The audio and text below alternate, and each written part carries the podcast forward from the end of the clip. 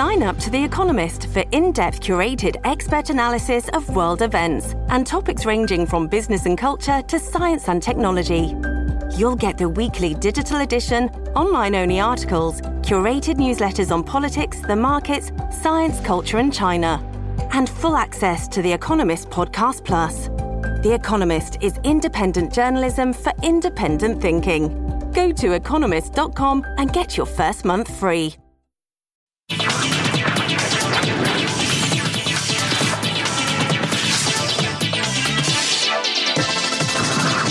Tal a todos? ¿Cómo les va? Bienvenidos a una nueva edición de Clicks. Este es el estudio 4A en la torre sur del CNN Center.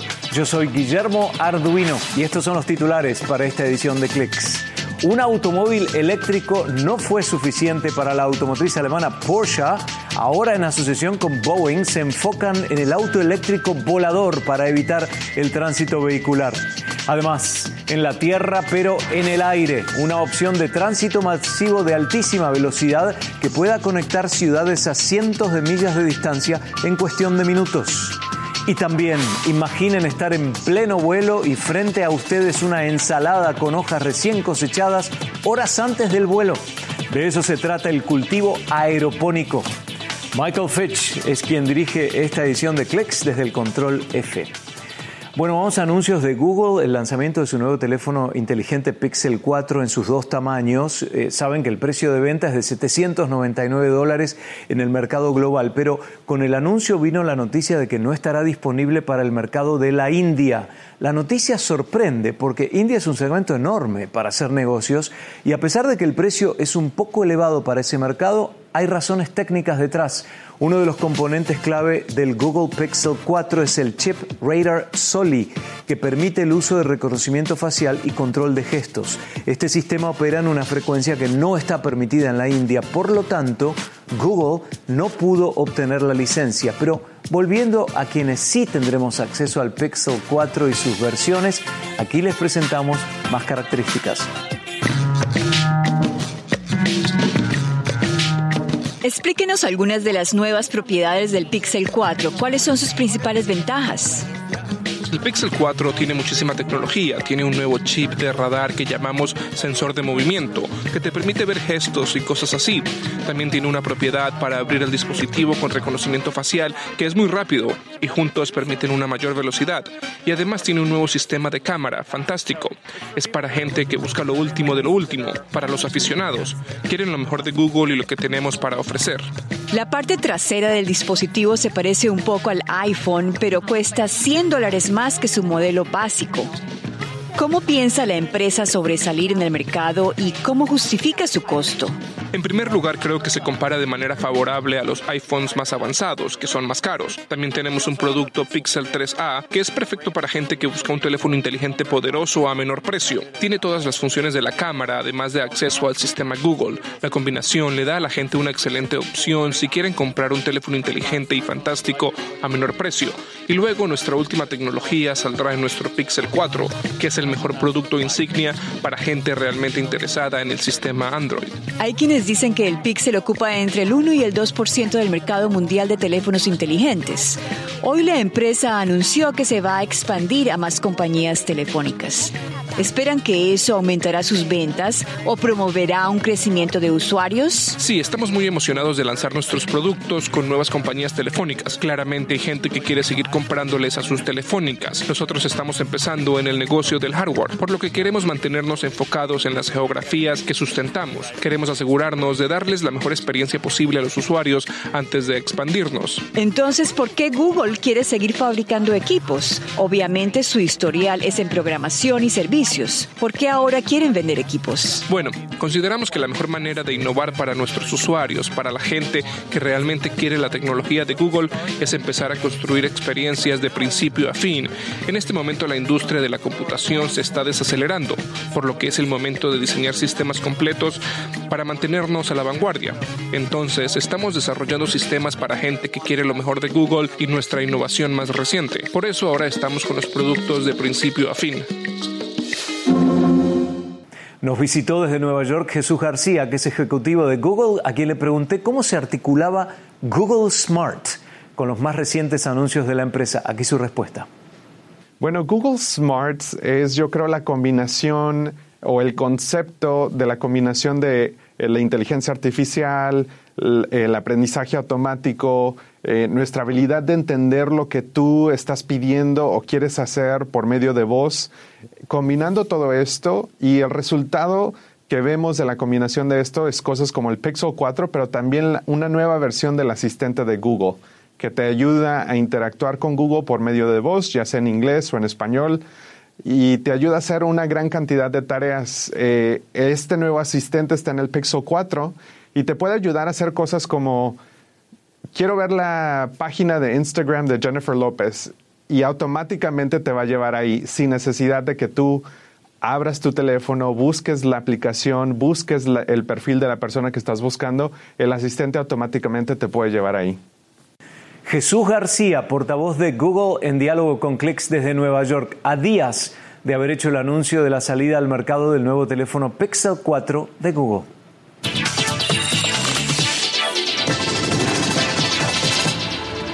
Hay dos empresas de gran prestigio y reconocimiento global que unen fuerzas para explorar el mercado premium de movilidad aéreas en zonas urbanas. Boeing y Porsche se dedican ahora al segmento de automóviles eléctricos voladores, un anuncio que no incluyó detalles sobre el nivel de inversión para este esfuerzo, tampoco dieron fecha de concreción o precio estimado para el cliente. Lo que sí les podemos mostrar es el prototipo de un vehículo autónomo eléctrico. Ahora, por menos de 150 mil dólares, el amante de Porsche puede adquirir su nuevo auto eléctrico. Y atención, que este es el auto de lujo más barato dentro de la gama de autos eléctricos de la empresa. Es el nuevo Taycan 4S. No tan poderoso como otros modelos, pero al alcance del bolsillo de más gente. También están los modelos Taycan Turbo y Taycan Turbo S, pero más caros, naturalmente. Los podremos ver en Estados Unidos en medio año, pero en Europa a partir de enero de 2020. Y el fabricante de autos que acaba de develar su primer auto 100% eléctrico es Volvo. Es el XC40 Recharge, una versión eléctrica del pequeño SUV. La autonomía de batería de este nuevo Volvo es de un máximo de 400 kilómetros, es decir, 249 millas. Cuenta con dos motores eléctricos, uno que da propulsión a las ruedas frontales y otro a las traseras. En total cuenta con 408 caballos de fuerza. Es uno de los autos más seguros jamás construidos, según asegura el jefe máximo de la empresa.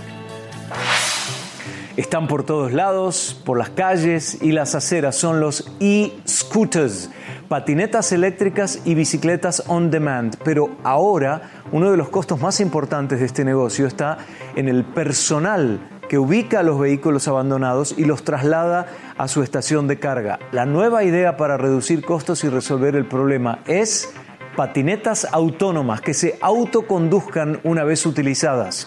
Empresas emergentes, inversores y aún compañías del tamaño de Uber exploran el negocio de las bicicletas y las patinetas autocomandadas. Lo próximo, dicen, es que la patineta o la bicicleta se desplace además hacia donde se encuentre el cliente esperándola para usarla. Y enseguida, cada vez más cerca del objetivo de crear una opción de tránsito masivo de altísima velocidad que pueda conectar ciudades a cientos de millas de distancia solo en cuestión de minutos. Con eso volvemos.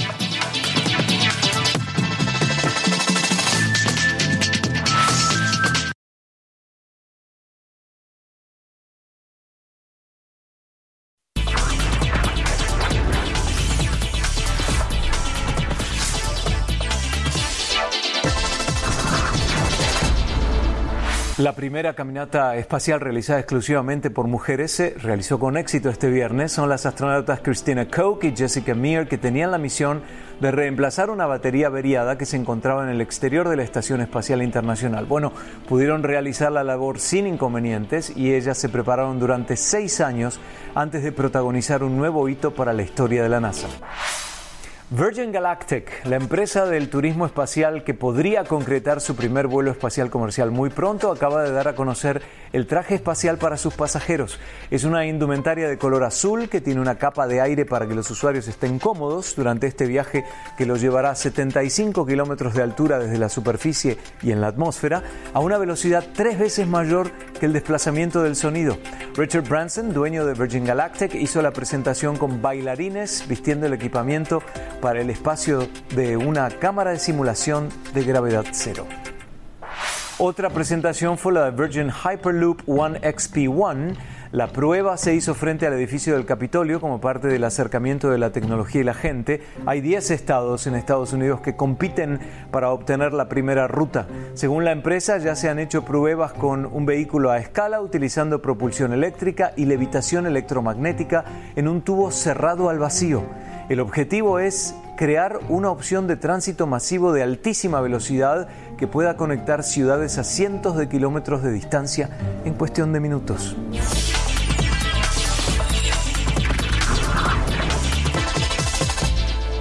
La NASA ha recopilado los datos de más de una decena de satélites durante más de 15 años para establecer patrones históricos. Entrevistamos a Alfonso Delgado Bonal, científico de la NASA. Lo importante de este, de este conjunto de datos es que lo que hemos hecho es juntar la información que tenemos de casi una docena de satélites y durante casi 20 años, desde el, desde el año 2000. Entonces, por primera vez podemos tener una imagen global y completa de lo que ha pasado realmente en realidad en cada zona del planeta desde el año 2000. Por primera vez, por ejemplo, podemos llegar a ver eh, cosas como el océano austral, ¿no? que es el, es el gran desconocido, es el último gran desconocido, porque no queda nadie allí, no hay nada allí que podamos utilizar para medir. Entonces, la única información que podemos tener es de satélite. Que pasa es que cada satélite ve un, trocito de la, de la imagen, si me entiendes, un trocito de la Tierra. Y lo que hemos hecho esta vez es juntarlo todo para poder tener el mejor set de datos hasta el momento. También podemos, por ejemplo, ver altas latitudes, que tampoco podíamos eh, tener información precisa y ahora podemos incluso rastrear tormentas cuando ocurren. ¿no? Alfonso Delgado Bonal, asociado postdoctoral de la NASA. Hagamos una pausa para ponernos al tanto de las noticias más importantes a esta hora.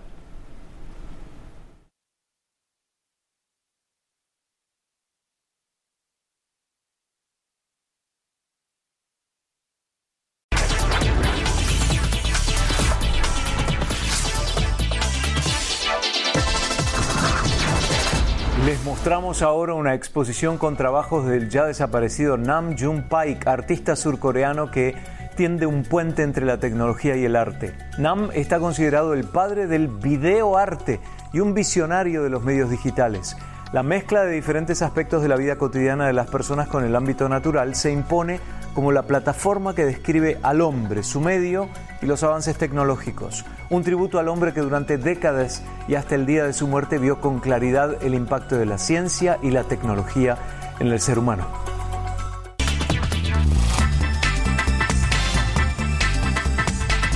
La cultura maya ya está lista para que cualquier persona con acceso a Internet tenga un profundo acercamiento a ella y lo puede hacer gracias a un nuevo proyecto diseñado para digitalizar el antiguo mundo y conocimiento mayas. Esto es el resultado de la alianza entre Google, el Museo Británico, el Instituto Nacional de Antropología e Historia de México. El proyecto es parte de la plataforma en línea Google Arts and Culture que busca que obras de arte de los museos asociados sean accesibles a cualquier persona con conexión a Internet. La iniciativa en México ha sido nombrada Explorar el Mundo Maya. A través de la plataforma digital ya en línea o de la aplicación Google Arts and Culture se tiene acceso a la cultura, la historia, el arte, la arquitectura maya con todo tipo de ilustraciones.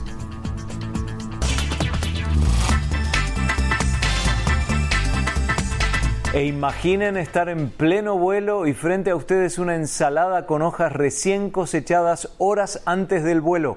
De eso se trata nuestra próxima historia. Volvemos.